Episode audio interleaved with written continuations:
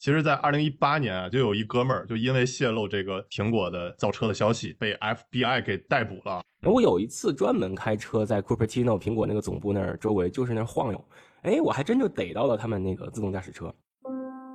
大小马聊科技，用毒辣视角聊科技热点。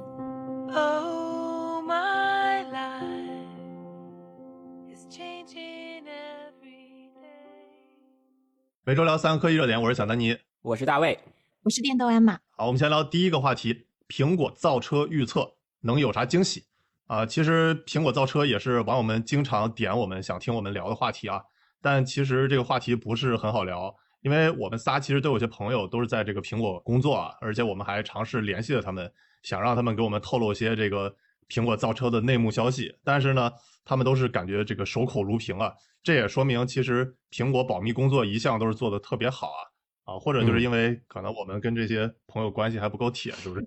得铁到什么程度，人家才会把禁业禁止协议撕毁，跟咱嘚吧嘚吧？对，而且我还查了一下，就是其实，在二零一八年啊，就有一哥们儿就因为泄露这个苹果的造车的消息，被 FBI 给逮捕了。这么狠？对，感觉可能我们这些朋友也是怕被抓呀。其实我们还是能搜刮到不少苹果造车的这些信息的，毕竟他们也是有大几千这个快上万的人的这个团队了啊，而且还是会申请一些。专利啊什么的，他总是会泄露出一些消息的，而且这个苹果造车还经常和这个特斯拉马斯克都会有一些冲突，对吧？比如说在抢人才方面。对，抢人才方面，阿玛要不要给我们介绍一下，就是他们有什么 beef？呃，我觉得最搞笑的就是，其实，在一五一六年之前，都是特斯拉在苹果那儿挖人。马斯克也说过，他说跟任何的。企业相比，其实特斯拉在苹果挖的人都比在其他车企啊或者其他的科技公司要多。然后呢，大概到了一七年底吧，这个画风就开始反转了，就变成是苹果去特斯拉那挖人。刚开始只是挖特斯拉离职的那些人才，后来呢就变成是直接在特斯拉任职的人把他挖进来。而且苹果就为了吸引这些人才啊，马斯克是说他们还会给那种就是 signing fees，你只要一跟苹果签合同，先给你。银行打款二十五万美金，就相当于一百六十多万人民币了。嗯，然后呢，啊，你的那个在特斯拉的薪资，我再给你升个百分之六十，还是很狠的。他们最著名的一哥们儿叫 Dark Field，这哥们儿其实也挺传奇的啊。我建议大家研究研究他的这个履历，就是他最早的时候是在福特，然后呢干了几年呢，又去跳槽到那个赛格威搞那个两轮的那个那种车，平衡车，对平衡车的，然后被小米收购了嘛那家公司。然后呢，后来他又就跑到苹果，然后结果呢又被这个特斯拉。挖走了，然后呢？后来他又被苹果又挖走了，就相当于负责苹果造车项目又搞了三年。然后现在呢，他又去了福特，啊，然后结果就相当于最强回头草啊。对，然后感觉就在这几家公司转来转去的。每次跳槽，工资和职位都会变高。对，这其实也是打工人的一个很好的发展路径啊。而且这几家公司的这些理念都很熟嘛，所以就基本上这哥们儿掌握了非常的友商的技术和经验，各种机密的信息，对。所以呢，还有一点就暗示我们，就比如说之后福特要出什么电动车，大家可以重点关注一下，这有可能就会透露出一些苹果造车的一些理念嘛。还有一点，这哥们儿很逗的，就是他负责福特的什么车型、什么系列，你们能猜到吗？福特 F 幺五零？不对，不对，电动车吧，应该。电动车系列。他其实负责的很逗一点，他负责福特的 Model E。哦，就是那个把 Tesla 那个 Model Model 三抢住了。对对对对，Model E 系列就很逗的。就马斯克之前不是开开过一个玩笑嘛，就说那个他们是花最大的价钱 bring the sexy back，对吧？就是那 sexy 嘛，就但是就缺了一个字母，就是 Model E 嘛，他只是改成了 Model 三。那 Model E 其实就是被福特之前给抢住了嘛。所以马斯克就说 Ford has killed sexy。对，Ford killed sexy。对，然后这哥们儿 Doug Field 他就去福特。去搞这个 Model E 系列，其实之前那个福特野马系列出过那个 Mach E，反正大家可以关注一下啊。这哥们儿说的有点多啊，就反正那个之后福特 E 系列、Model E 系列出什么都可以看看，可能能看到一些苹果造车的影子。毕竟这哥们儿是带着各种苹果造车机密过去的嘛，对吧？嗯。哎，那我我有一个挺好奇的问题，就是说苹果它这个造车其实从一四年就开始传出来了嘛？对。然后就是过了这么久。都其实我们还没有看到，不要说量产车了，就是概念车其实都没有传出来。那我想问问你们，觉得它会最后它会真的是造一辆面向消费者的这样的车呢，还是像大卫上次给我们说的，就是那种啊 mobility as a service？应该是会面向 to C 的市场的。就我谈谈我的感受，从两点嘛，一个是我亲眼看到的，还有一个是就是我我我平时爱好喜欢扒专利，就喜欢看别的公司的专利。我这人有两大爱好，喜欢看简历和看专利。一个是看别的公司简历，就知道哦他们公司这这些在干什么；一个是看专利，你也能做出一些预测。我有一次专门开车在 Cupertino 苹果那个总部那儿周围，就是那儿晃悠，哎，我还真就逮到了他们那个自动驾驶车。就是他们那个泰坦项目的那个雷克萨斯改装那个车哦，就你啊你上次发我发我的那哦、个，对，但是我上次发你的实际上是新版本，就是我一七年逮住过老版本。明白？嗯，那时候上面还放的是机械式雷达，就 Velodyne 那个 VLP 十六那种圆的机械式雷达，但但是放的非常非常多，而且你一看就是苹果的车，就苹果他们它的那个制作工艺，它把所有的雷达包的很好，然后保密性做的很好，而整个车上面这个平面是非常整平的，我回头把图片贴给大家。然后我这回发给你呢，是我今年春节期间在美国又看见它了。嗯然后刚好我在路边要去买星巴克，哎，这车停在那儿，我一看，我觉得应该是苹果的车，就是八九不离十是苹果的车，在应该是在测试它的自动驾驶，但这回就感觉它的车顶顶了一个方方正正的大 iPad 的这种感觉，就没有机械式雷达了，就全是固态雷达。那你能通过看它这个车判断一下它的自动驾驶技术大概是个什么水平？哦，因为它用了激光雷达呀，而且用了非常非常多颗，所以肯定是就是高精地图加激光雷达这种方案，就像咱们之前谈过很多次的，而不是特斯拉这种纯视觉的实时生成地图的方案。然后第二点就是它的设计是非常对称的，所以呢，我之前扒过它的专利，就苹果的车，它有一些专利透露出来，它这个车就是对称型的，就是呃里面的乘客是面对面在坐着的。就是说不分车头车尾，因为这点理念也跟我们平时做设计的理念就是不谋而合。因为一个纯自动驾驶的车，它是不需要有车头和车尾的，就是它倒过来就是车头，它再倒过来另一边就是车尾。所以当这种车在做停车的时候，它只需要把它正向的逻辑反过来，就是一个倒车。对，之前爆料过一个，就是苹果汽车有可能很像那个有家公司叫 Canon，我很喜欢这家公司，这这家公司拍的宣传片绝了。就上次丹尼说这个华为影业，哇，卡怒绝对是好莱坞影业。王师傅？呃，到时候我们放一个宣传片。啊，他的他的宣传片拍的太厉害了，因为它里面的设计师就是好莱坞这边招过来的，就能把一个汽车的概念设计拍成《速度与激情》的版本。哇哦，，那跟我们跟我们之前吹过的那个比亚迪和滴滴的那个对 D One 的那个宣传片风格完全不一样啊。对，完全不一样，但都是很很让你喜欢，而且肯怒是做的滑板式底盘嘛，就是比较火的一种概念，滑板式底盘，所以也是对称式设计，所以我相信苹果的车大概率是对称式设计，因为在它很多份专利当中都是这种对称式设计。对，他也申请过那个就滑板式底盘的这个专利，苹果。然后大卫其实提醒了我一点，就是呃，也为大家归纳一下，就是如果大家想要去看一些未来的科技的趋势的话，其实不一定去看新闻。我觉得刚才大卫提到了两点，我觉得很有意思。一个就是看简历，就是像这些公司想要去招什么样的人嘛，这其实都面向未来。另外一个就是看专利，对吧？我再补充一点，就第三点，就是我觉得大家也可以看一下，就是他这家公司投什么样的企业，或者收购什么样的企业。嗯，其实嗯对他这个也跟专利有些交集嘛，就像那个 Tim Cook 他说，他其实要收购一家公司了之后，最看重的其实是这家公司的专利和人才。其实这也是都是面向未来的，所以这其实这三点，一个是简历、专利，再加上投什么公司，都是方便大家去看苹果，比如说之后造车的趋势，对吧？苹果上面有很多新公布的专利，反正我能看到的大部分都是车内交互的，就是大量的使用了触摸屏，而且苹果的专利当中有一个还引起我的重视，就是，啊、它上面是如何用 iPhone 的这个计算能力来给车做辅助的驾驶，就相当于说你这个 iPhone 本身的算力非常高，而且它又带了这么多摄像头，然后把它摆在了这个车的玻璃下面，这个车就可以实现自动驾驶了。哎，我觉得这个设计概念就很好。嗯，这个相当于联动了，啊无论是 iPad、iPhone 都可以调用它的芯片，这是算力对的对的。哦，对，而且调用它的摄像头。哦，哇，那哦，很这个很好玩。对对对，这个是我没想到的苹果的一个优势吧？因为以前我们都知道它就品牌在那儿嘛，而且有铁粉，然后设计很厉害，然后还有就是用户体验很棒。但我以为就是比如说手机跟汽车的很多东西可能还是不能共用的。对，苹果在结构光领域，它的专利量是非常大的，就是因为它的摄像头做的就是包括照相做的很好，然后其次它又有自己的芯片，对吧？所以它这这套东西直接往车上堆就可以了。我夹带点私货，我马上要发一集小米投资视频，要小米造车嘛。那小米也可以重点听一下啊，是不是也可以把小米手机 那个调用一下，是吧？对这是个很好的思路。嗯，对，我觉得那个苹果它的风格就是，虽然它这个造车进度感觉非常慢啊，这个艾玛刚才说了，其实从那个二零一四年就已经传出它有这个 Project Titan 嘛这个项目。其实更早在乔布斯的那个时代，他还活着的时候，也都有这些造智能电动车的这些传闻嘛。其实可能会更早。对，但是苹果的它的风格呢，我感觉就是如果不把一个产品做的一个特别高标准啊，它其实就不会去真正量产发布的。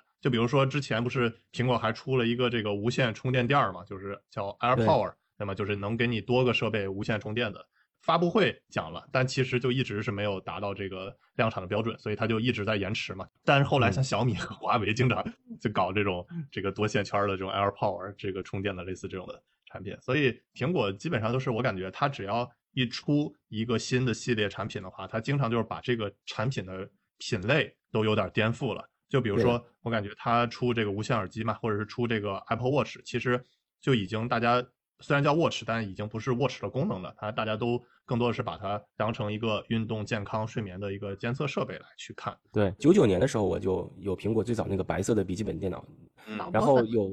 对老果粉了，然后有最早苹果的这个 iPad，啊，还有苹果最早的这个 Mac，还有它的 iPhone。所以那个时候在网上，就我刚买 iPod 的时候，我就觉得很神奇，就是这个 iPod 怎么长得跟别的 MP3 完全不一样？它是个圆的这种触控板。然后一个一个手可以在上面滑动的，所以后来 iPhone 的早期的就是网友的想象图都是根据这个来的，就是大家认为一个一个 iPhone 应该延续了 iPad 的这种设计逻辑，但后来结果是个大平板，就是把大家的这个想象又颠覆了。所以我相信车也是这样的，就是大家现在在网上有很多谍照，就是这个车该长成什么样子，其实都是我们对车的一个想象。但是我觉得苹果的车应该更多偏向它可能不是一个车了。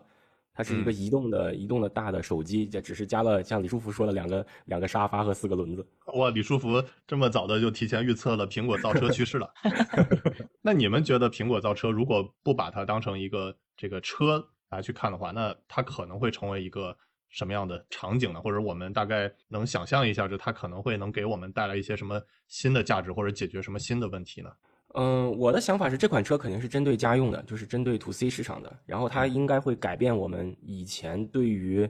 嗯出行整个过程的一个体验。嗯，就是以前都是全家坐在车里，然后可能爸爸开着车，然后妈妈跟小孩坐在后面。那以后呢，就是大家面对面坐着，全家坐在车里面，然后车点一下就开到一个地方。然后在整个过程当中，就是苹果大量的影音和娱乐交互这些都会添加进来。就是开车已经不再变成了家里有一个人专门要开车，然后其他人围着这个人，而是大家都在里面是个去中心化的，因为其实谁开车谁是这个车里的中心嘛。是的，然后嗯，其实我看啊，也有很多人预测说，可能苹果造出来的第一辆车就是已经是没有方向盘的，嗯，所以这个就会完全改变我们对于车的认识。然后也像大卫刚才说的，你没有一个开车的那个人的话，那变成所有的人都是一个平等的坐在车里的一个乘客，嗯，可以平等的参与同样的活动。对，反正我自己总结就是，我是常开电动车的，我感觉目前的纯电动车虽然已经进步很多了啊，但是还是有三大痛点吧。首先第一个痛点，我感觉就是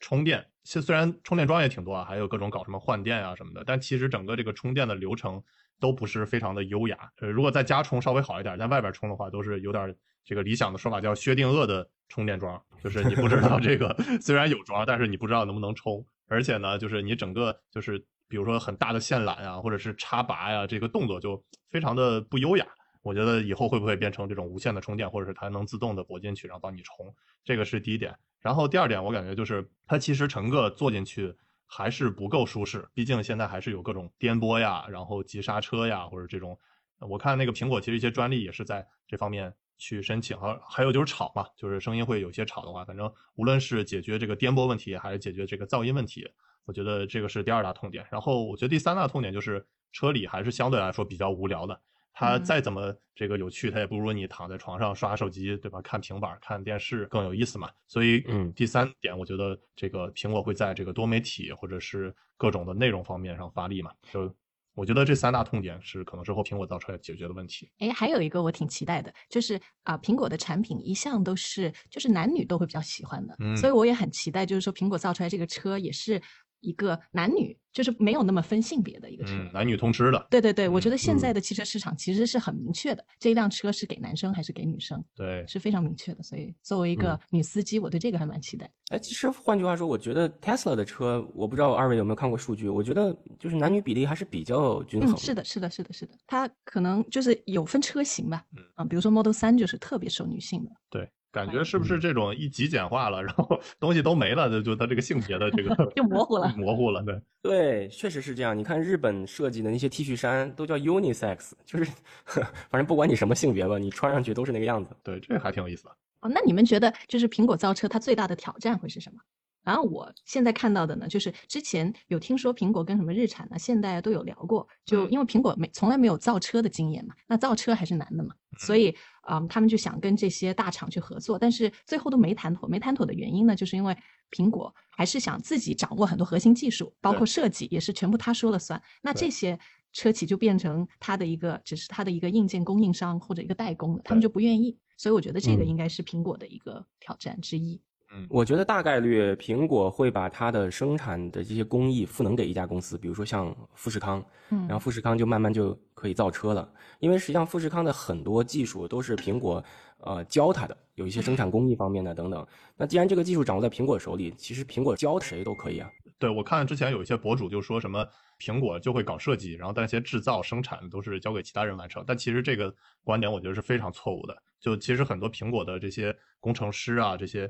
他都是驻扎在这些工厂去做指导的。就像大卫刚才说的，其实苹果对生产的工艺是特别懂的，这这很容易理解吧？你不可能那个设计一个你自己造不出来的这个都不懂怎么制造的东西嘛。这个其实我觉得是一个大家之前对苹果的一个误解吧。然后回答这个刚才艾玛那个问题，我感觉就是苹果最大的挑战很简单，就是我们美籍 BQ 的特斯拉。对，他们两家公司在基因上有非常大的相似点，都是做垂直整合的。对就是不习惯这个呃这个 term 的朋友，我再给他解释一下，就是从底盘到内呃到车身，然后到软件到硬件到自动驾驶到云端到最后的服务，全都是这家公司在做，就是垂直整合。所以苹果本身就是一家垂直整合的公司，无论在 PC 还是在这个移动里面都是这么做的。然后特斯拉是在汽车里面是一家垂直整合的公司，所以其实是这两家公司在正面对抗。对，是的，，当时特斯拉呃就是生产地域快没钱的时候，马斯克还专门找 Tim Cook，就想让苹果收购特斯拉，万一特斯拉真的撑不下去破产了，结果苹果觉得它不值得被那个价格被收购。对，马斯克还专门发了个 Twitter 吐槽了嘛，就说在那个 Model 3生产地域的时候，他想找 Tim Cook 聊聊，但是 Tim Cook 就都没搭理他，连聊都没聊。然后他说当时生产地域的时候，当时的市值就是他发这条 Twitter，他发这条 Twitter 是在二零二零的年底。其实现在已经这个市值比当时又二零高了很多又高了很多，嗯但是他说生产地域的时候，那个时间的市值就当时二零二零年底市值的十分之一的水平，然后 Tim Cook 都连聊都不想聊跟他，嗯 所以他这个后来不奇怪，嗯我觉得不奇怪，就是因为 Tim Cook 实际上，就我们看 Tim Cook 本人的这个过去的经历，他是从供应链出来的，而且他是一个职业经理人，他嗯不是像乔布斯或者任何一个 founder 这种梦想家加创业领袖的这种角色。所以 Tim Cook 一上台之后，就把苹果的生产线全都扩大了，iPad 有大中小型号，iPhone 有大中小的型号，Mac 有大中小的型号。其实这些设计都是跟老乔还在的时候是比较相反的，就是老乔呢就觉得只能有这一个型号，你们别给我废话，就用。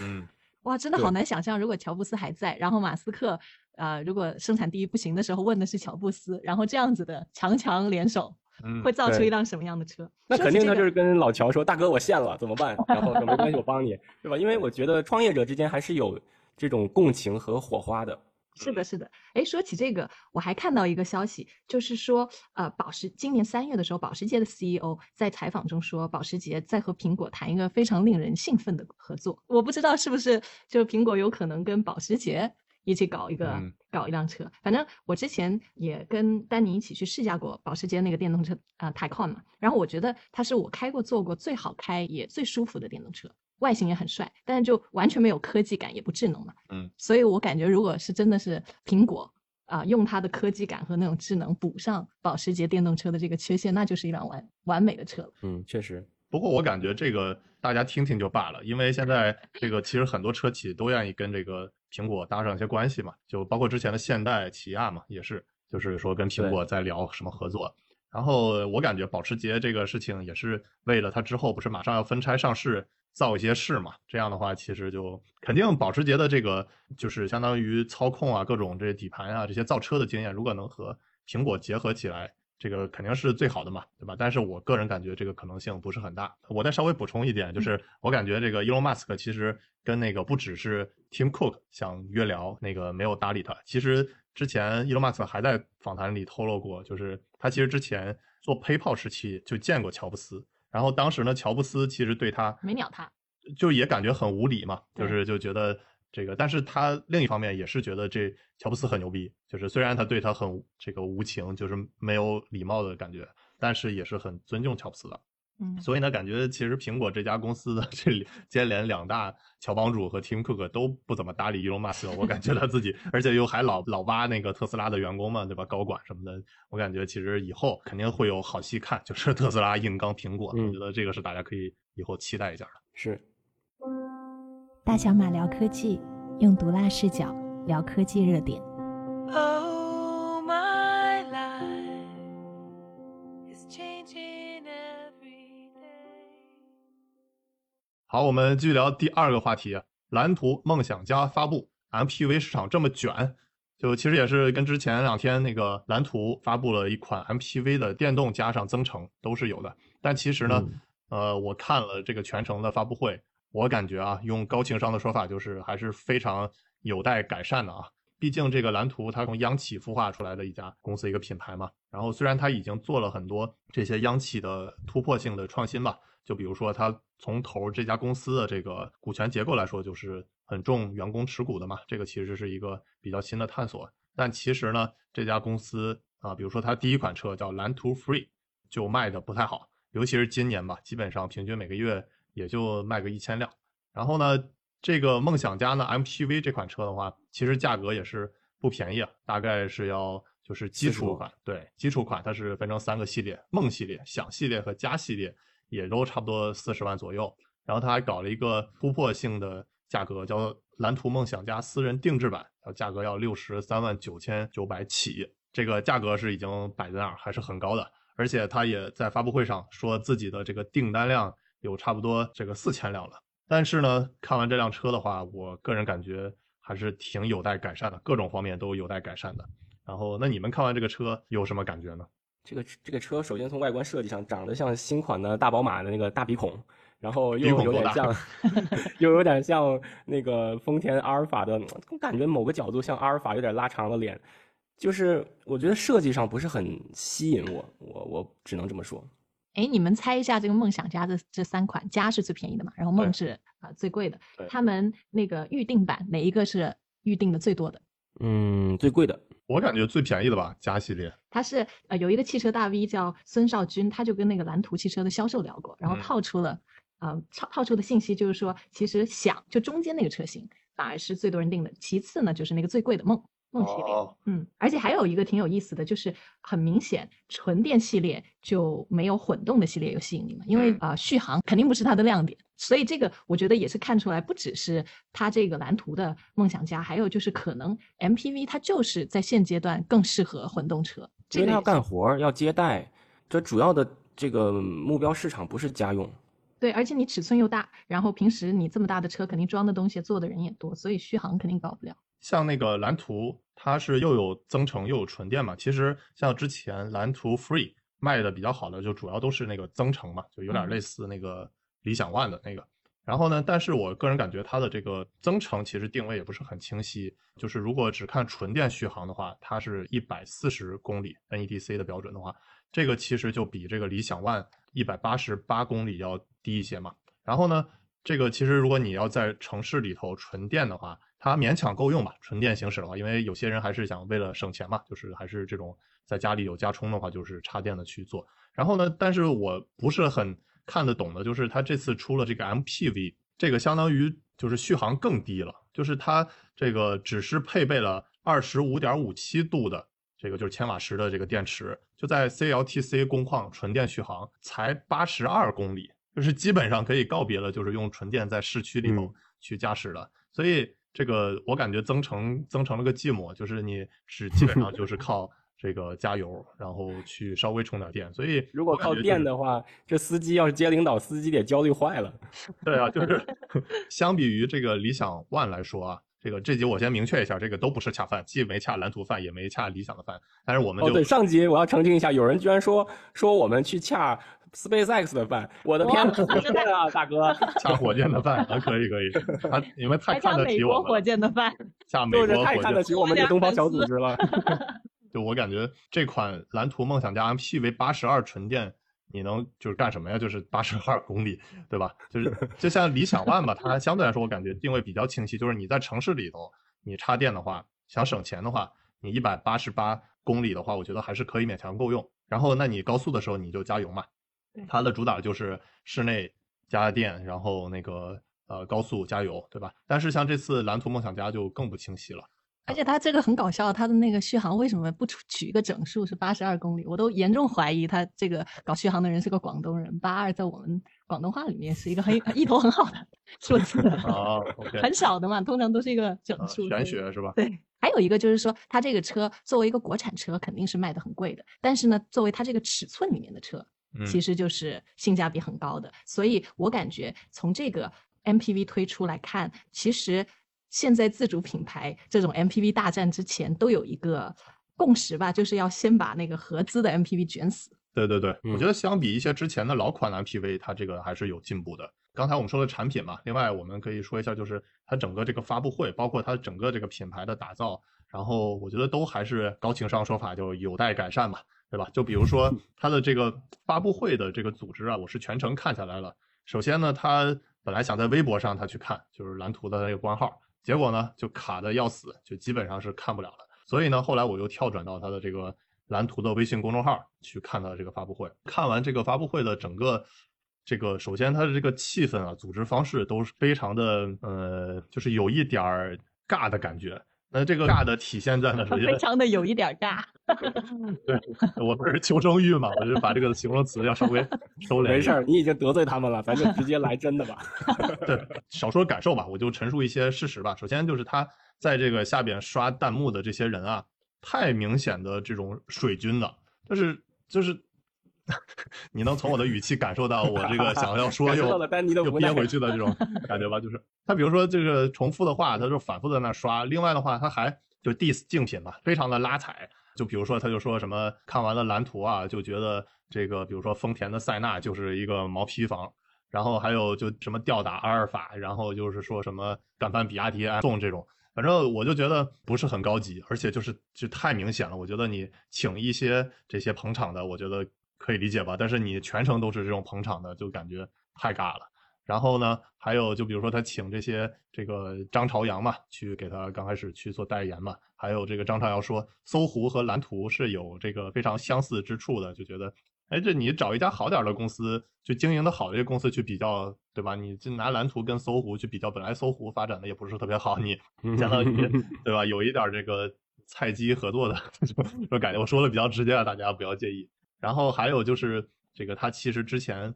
蓝图 Free 的时候，他这个阶段他做了一些赞助嘛，都感觉就是非常的传统的方式，就比如说他去赞助什么这个央视春晚啊什么的，然后但结果是不好的嘛，大家都知道他这个蓝图 Free 其实销量就在呃去年底的时候，十二月还不错，三千三百多辆，然后但是呢就开始直线的下滑，就现在也就平均一千辆，其实是远远低于预期的嘛。而且他还赞助了那个时间的朋友，就是那个罗振宇的那个晚会，这其实效果都不好。那时间朋友也因为各种疫情啊什么原因的，也都是这个都是感觉有点比较就是收视率下坡的这种节目，然后他去做赞助，对吧？然后这个哎来赞助我们，我们收视率是往上增增长。其实你再往根源去扒呀，就觉得他的这个团队做品牌就不是特别的那个擅长。就比如说他之前就负责品牌部的那个哥们儿叫雷鑫，然后呢，他其实之前是负责这个东风英菲尼迪的。那本身这个东风英菲尼迪的这个就品牌啊或者什么做的都不本来就不太好。那你们嗯怎么能想象就是说他换了一个品牌他就能做好呢？那结果呢，他也是就相当于这哥们儿也就被调离了，就因为他之前的蓝图 Free，我猜就是因为蓝图 Free 做的不太好，销量不太行，就相当于就把他给他调离了。那相当于现在的就是无论是 CEO、CTO，现在叫 CBO，就负责品牌的，就三个这个职责都是他们的这个蓝图的总负责人叫卢放来去接管，他们叫卢总嘛，去接管的。所以这这相当于这个团队的高管呢，就本身第一个不稳定，第二个就相当于本来就没有做出来什么特别好的战绩的人去负责的话，那我觉得其实是非常有待改善的。你们觉得，如果是说中国的品牌，嗯，做 MPV 的话，你们最期待哪个车企做出来的 MPV？、嗯现在马上要推出的，我知道有一个比亚迪的 D 九，还有就是理想的那个 L 九 L 九。我感觉就是，首先理想 L 九啊，它是一个就比理想 ONE 还要大的，应该是 SUV 嘛，这其实已经也放了一些视频出来了，但它不是 MPV，但是它其实是跟那个 MPV 的一些用户还是挺重合的，毕竟嗯就是这个 MPV 很多就是家庭用户嘛，而且车又大，所以除了这个理想 L 九，我还挺期待一款车，就是极氪零零二，也是 MPV，对，我最想买的是塞纳，这个车我盯了很久了，就是在美塞纳国的时候。是不是还涨价了？丰田塞纳要加价买，对嗯塞纳作为一个家庭保姆车，实在太香了。就是我感觉在在美国路上很多塞纳车，而且这个车它这个确实做的各方面非常好，而且它有好几代了。反正我觉得阿尔法有点智商税的意思，在中国，就是因为小明星用的比较多，所以大家一提保姆车就说是阿尔法，实际上塞纳跟 阿尔法其实不差的。呃，对，反正我感觉像丰田阿尔法，还有不是还有个雷克萨斯 LM 嘛，都是那个一百五十万、二百万的那个价格了。我个人感觉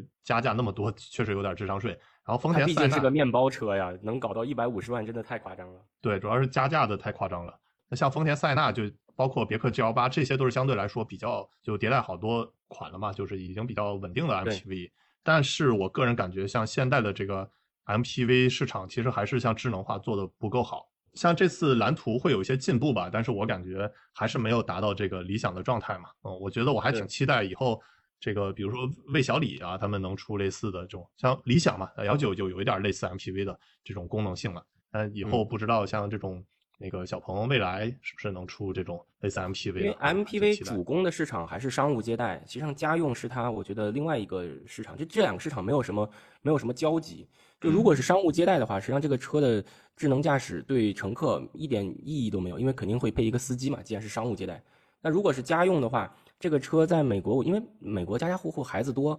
那一个一个车爸爸妈妈加两三个小孩，我觉得就是说爸爸在开车也不需要太多智能驾驶。嗯，反正我们说回蓝图啊，虽然刚才我吐槽了不少这个 蓝图啊，感觉会不会被网友来教做人，但是就是我们可以肯定的，就是蓝图其实还是在央企里头会有一些创新的点。之前我说了一点嘛，就是它其实是东风公司啊，它第一次有央企去尝试让这个核心员工持股占比百分之十以上，这个其实就相当于一个新的体制机制嘛。我觉得呃，这种是在央企里头持股比例第一次尝试就是最高的啊。我觉得嗯这一点是相当于有点让打工人变成创业者的感觉嘛对吧？我觉得这一点是值得肯定的。然后第二点的话，我觉得值得肯定的就是它是这个也是蓝图是央企首家创建直营去做的这个车企，这个也是值得肯定。然后第三点，它还有就是之前蓝图和这个挪威的叫 Electric Way 一家公司呃联合，相当于也是新能源国家队里头的首个出海品牌，就是要把这个蓝图卖到这个挪威啊啊，然后包括还在这个挪威的奥斯陆去建一个这个展厅。啊，我觉得这些在央企这个体系里头，我觉得都是还挺值得肯定的一些创新吧。但是这个呃都是要加定语的啊，就是在这个央企这个定语。嗯，反正也是，嗯，我觉得能多尝试，我觉得都是值得肯定的。虽然大家都已经这个都知道他宣传说已经四千个订单了，但是我感觉我的预测吧，反正大家可以看之后，我也希望蓝图能打我的脸啊。我的预测这个 MPV 之后也不会卖的特别好，它的这个趋势会跟这个蓝图 Free 差不多，因为之前其实蓝图 Free 在上市的时候也是大肆的宣传声，挺高的。对，也是大肆的宣传，就是说它四十三天的这个大定的订单也是三千六百八十九辆，就接近四千辆。嗯，还说是各种定语吧，以超三十二万品牌指导均价位列成熟车企中国品牌第一位，也是个第一嘛。定语也太长了。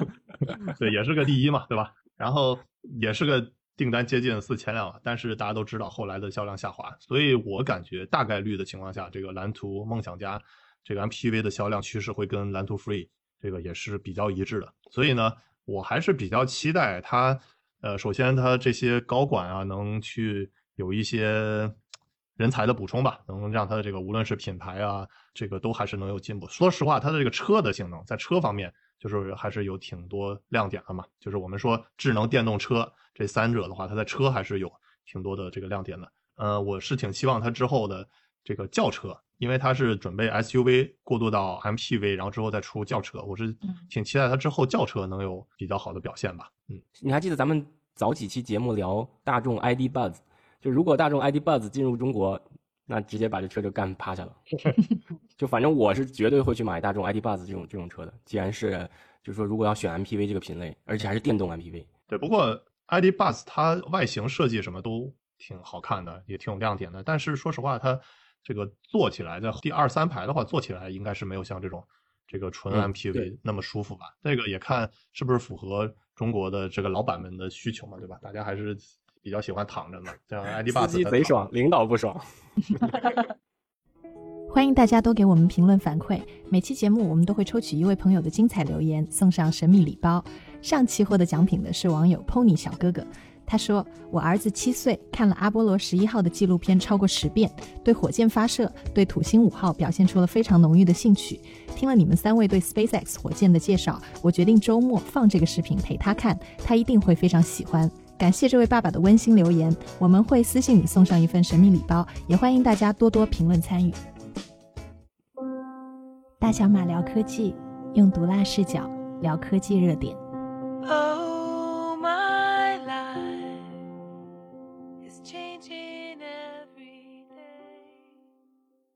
好，我们继续聊第三个话题：巴菲特股东大会看空比特币。呃，其实这也是前两天那个巴菲特查理芒格又再次在奥马哈开这个股东大会啊。然后，而且我看就各种大咖也都去了，什么段永平啊，还有我们第一个话题聊 Tim Cook 呀、其实都是去现场了。而且这俩老爷子，一个巴菲特九十一岁，然后查理芒格九十八岁，哦，真是不容易啊！大家，我觉得这个股东大会真的是且看且珍惜啊！一聊就是还喝可乐呢，这俩。对，还喝可乐啊，所以大家说他是他们俩是精力最旺盛的九零后。加起来一百九嘛，都是九十岁以上，九零后。对，而且这个他俩的互动一直都是很逗的很逗的，就不只是很有干货，而且整个这个股东大会看下来都是很有趣的。这个巴菲特在那儿说的时候，查理芒格就一直在那儿吃他的那个喜事糖果嘛。对，最强带货一哥了。对，最强带货一哥。对他们桌上摆的零食、饮料也都是自己投过的公司。对，然后我看有一些那个录屏挺逗的，就是芒格他吃一个那个糖果，然后弹幕就是在刷又吃一个，他吃一个，弹幕说又吃一个，又吃一个，然后在那儿算的糖果吃了多少个。查理芒格不是小丹尼每个节目必提的人物吗？之前看小丹尼的节目，动不动就提查理芒格说，对对对对，我还是很非常的价值投资派的，就是而且我是非常尊重巴菲特、查理芒格啊，包括段永平的东西，我也是经常引用啊。我自己也不是还又夹带点私货嘛，我不是在那个 B 站出了一门这个年轻人的商业投资课嘛，其实就是前半段都是非常重点的去讲的价值投资啊，然后也专门讲过巴菲特、查理芒格、段永平，所以这个价值投资派一直是我坚持的一个这个投资重点吧。然后包括我自己做投资也是非常价值投资派啊。然后说回我们的这个这个巴菲特股东大会啊，我是感觉其实透露了还是挺多信息的。就比如说那个大家都在今年一季度，大家都知道跌了很多嘛，都是赔了很多的时候，那伯克希尔哈撒韦就是巴菲特、查理芒格的这个公司，其实是大举的开展买买买的行动啊。就是你看他投了有五百多个亿美金，然后卖了这个一百多个亿的美金，就相当于这个净买入了有四百多亿的这个美金。然后其实它的这个现金就是包括这个持有的美国的国债债券，就是这些比较高流动性的资产，其实就一千多亿的美金嘛，就相当于他一季度买的这个呃净买入的投的这些钱，已经就是差不多他的净持有的高流动性资产的这些差不多三分之一了嘛，对吧？就四百多亿，然后出一个这个一千来亿，其实真的是大举买入，而且我们再仔细看他买了哪些公司啊，就包括这个雪佛龙。西方石油，那这些就是他重点买的嘛，就是相当于石油的公司。然后还有一家公司特别值得关注的，就是他买了这个我们也是大小马之前在第五集聊过的动视暴雪。暴雪对对，暴雪这家公司后来不是被那个微软不收购了嘛？我个人感觉啊，会不会有一点就是因为巴菲特和这个比尔盖茨关系不都特别好吗？我感觉是不是搞了点这个内幕消息啊，就知道这个微软要。要这个买动视暴雪，所以他们也投了一点。除了这些他买买买的信息的，你们还发现有什么有趣的吗？诶，刚才你说的这个还蛮有意思，因为啊、巴菲特他自己还说，去年其实他挺失败的。他说，因为呢，嗯啊、没有办法帮他的公司找到有吸引力，然后又可以大笔的投资，嗯在去年，所以就导致啊，二、一年底他们的那个现金特别多。嗯他觉得这个是一个就是他个人来说失败的举动。对啊，所以网上也说，哦，每个人都有烦恼，巴菲特的烦恼是一千五百亿现金花不出去，钱太多了。对，钱太多了。然后，嗯，今年就像你说的，找到了机会，也是他们价值投资，然后就 all in，对，投了差不多三分之一吧。对，嗯三分之一的。对，其实我去年看很多，嗯，做 tech 方面投资的，比如说木头姐，哦，他们的 portfolio 都超级超级好，就很多人就说，哎呀，原来巴菲特他们太老了，看不懂科技股，结果咣当今年一下跌回来，木头姐的这个 portfolio 跟巴菲特一模一样。巴菲特的有一句名言嘛，也是大家经常提到的，就是别人贪婪时我恐惧，别人恐惧时我贪婪。就是在市场不好的时候，就是也是价值投资伯克希尔哈撒韦的这个机会嘛，就会大举的投入。其实他这个股东大会说的很多的理念呢，都是呃往年的股东大会都说过的。所以有一个嗯说法，我觉得特别形象。他每年的这个股东大会就有一点点像明星的演唱会，嗯，老明星，对老明星，你每每一年听的都想听他那几首歌，然后就嗯每一年重复的听啊。他就是每一年都会说的一个理念呢，就是说你所做的任何投资都应该经得起一个很简单的测试问题。嗯我觉得这个特别有意思，就是说如果股票市场停掉五年，你没有办法卖出股票，嗯你还会不会乐意去持有这只股票？嗯如果答案是 yes，那可以买；答案是嗯 no，、那你绝对不要买。对，是的，这个很好。其实就是我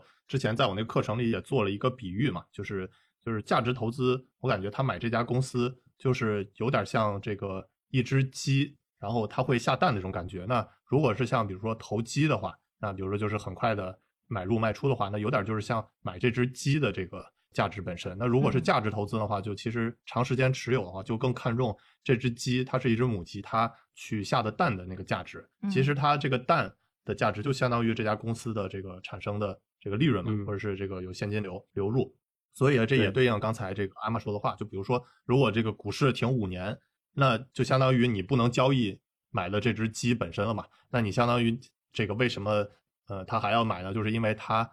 有这个蛋的价值嘛，就它相当于这只鸡它还会不断的这个下蛋。所以呢，我觉得这个是很重要的一点，就是价值投资、投资和投机的区别。就是再总结一下，就投资是买的它这个鸡和它要下的这个蛋的价值，而投机呢，就主要是去买它这个鸡的这个本身的价值。所以也是为什么他们会不看好比特币。对，就是它，就是因为他们觉得这个比特币它是不产生这个现金流嘛，或者是不产生嗯这个净利润的。这个其实也是这个段永平他后来在那个雪球上也专门发了一条动态嘛，他原话就是说，比特币不产生现金流，无法评估，属于不懂不碰的范畴。同理呢，这个段永平他也不会投资名画、邮票、古董、郁金香等等，自己 用的都不算投资，虽然也可能会赚钱。所以呢，就基本上解释了那个巴菲特、查理芒格为什么不看好比特币的原因吧。嗯，比特币不太符合价值投资的理念，它本身就是说把它翻出来看，它为什么会火，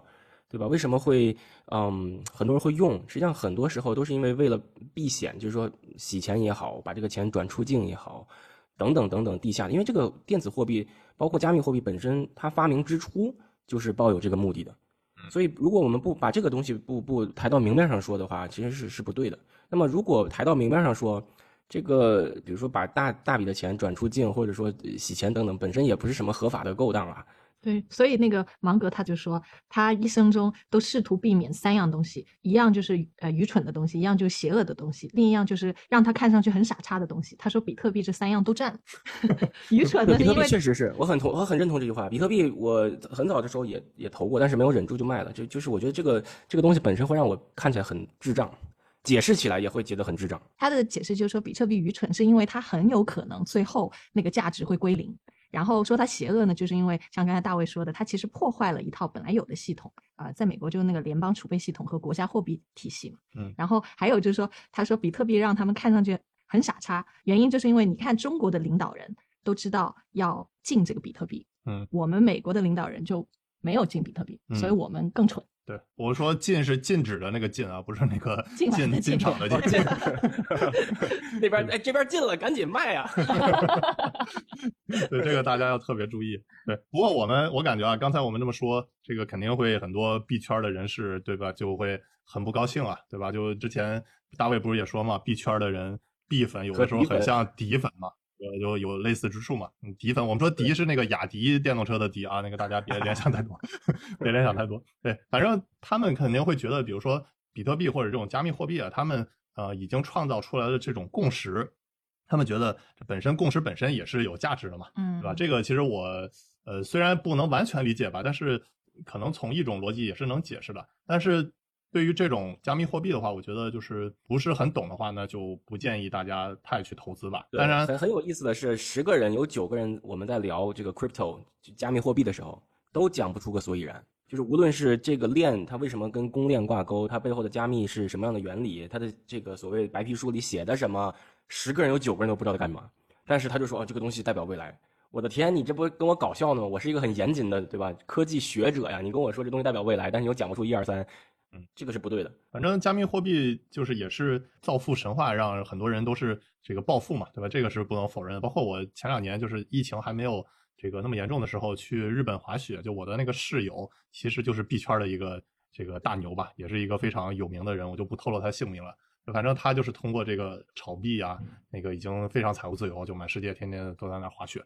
你炒什么财富自由，你都会不断的去捧他的。你就算做冬虫夏草，你财富自由，你也会说冬虫夏草就是牛逼。反正确实，大家可能会比较向往这种造富神话的这种特殊的案例吧。那个，但是我最近看了一个中国的一哥们儿，我也推荐大家去多关注一下他，他叫姚宋啊。他其实之前也是创业做了这个芯片公司，后来把这芯片公司卖了，已经财务自由。他现在已经在做这个火箭公司，在东方空间这家公司去做火箭。其实有些人就会说他是有点类似这个中国的早年的马斯克这种感觉的。反正这哥们儿他的一个内部访谈，呃，我看了还是挺有收获的。他其中提到了一点，就是说他其实有一些朋友也是他的清华的这个同学吧，他们当时比如说最早期的时候想要去做这个加密货币的时候，其实都是比较这个带着自己崇高的理想去做，就是说我要通过这个技术能改变世界或者什么的。而且呢，就是他也问这些同学，就是说他们肯定都说自己不会去发币的。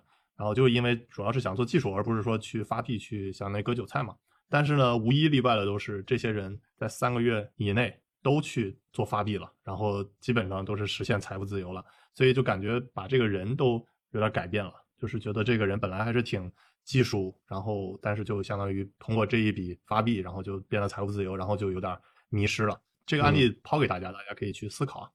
这样，在这里留个小尾巴，等我找时间把从哈希函数到这个比特币的整个给大家再讲一讲，到底是个什么意思？就是说它本身作为密码学的一部分能干什么用的？这个挖了一个坑啊。反正我觉得就是他那个姚颂还提到了一点，就是这些发币的人吧，你别看他这个财富自由了，但是他其实是相当于赌上自己一生的这个信誉去干了这么一件事儿。然后而且呢，这些发币人往往其实也都还挺年轻的，对吧？就比如说那个孙雨晨吧，就是最著名的发币的一个人。但是呢，就相当于把一生的信誉都去发币了以后，那基本上这个财富已经达到他人生中的这个顶峰了。那之后的话，就很有可能都是在走下坡路了。那他提到一点，就是说人其实你由下一步步的往上走，这个其实是心态会比较好的。但是如果你到了这个财富的顶峰，然后而且是赌上一生的这个信誉去获得了这个财富的顶峰，然后人生逐渐的走下坡路的话，其实这个是一个非常得不偿失。我我很认可丹尼说的这个，就是人不用成功的太早，但也不能失败的太晚。确实是这样。哎，这里我也跟大家说一下，我之前听的呃关于李璐的一个播客。李璐呢是查理芒格在中国的合伙人，他聊就从他嘴里说出的查理芒格和巴菲特，因为他们就是离得很近嘛，嗯，就对我非常有启发。他其中就说，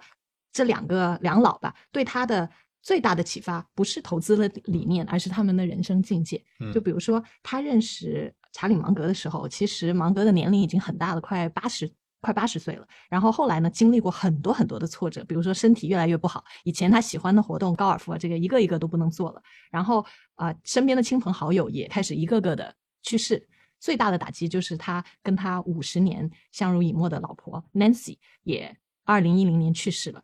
最惨的是，不到一年的时间，芒格呢就因为一次意外，眼睛就几乎是全部失明了。嗯，那对于他一个这么爱看书的人来说，这个是很致命的打击。对但是李璐说，他这么多年来看着芒格一个一个这样的打击来，整个过程中他没有表现过悲观，也从来没有抱怨过。他的态度就是非常顺其自然、荣辱不惊，所有事情都客观理性，就有点像我们中国说的那种嗯天人合一，不以物物喜，不以己悲的那个境界。嗯那他最难得的就是说，有这样境界的人其实也不少，这样境界的老人其实也不少。但同时呢，芒格又有另外一个非常显著的特征，就是说他是极其入世的，对于很多世俗的东西，嗯他又非常的好奇，充满热情。对，通常你那种就是啊、不以物喜，不以己悲的人，都会比较远离世界嘛，对比较远离世俗。但是像他这个九十多岁的老人，还每天用非常多的时间去努力挣钱啊、如果他看到有一本他很喜欢的书，就会通宵去看，就是这样的一个组合，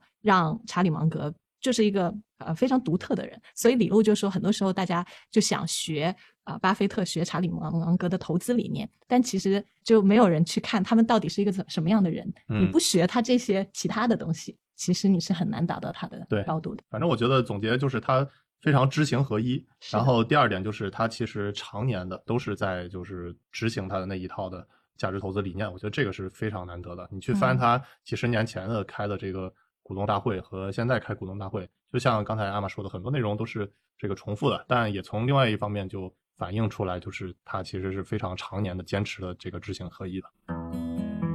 你还想听我们大小马聊什么科技主题呢？欢迎给我们评论留言，顺便点个关注，我们下期再见。Oh, my life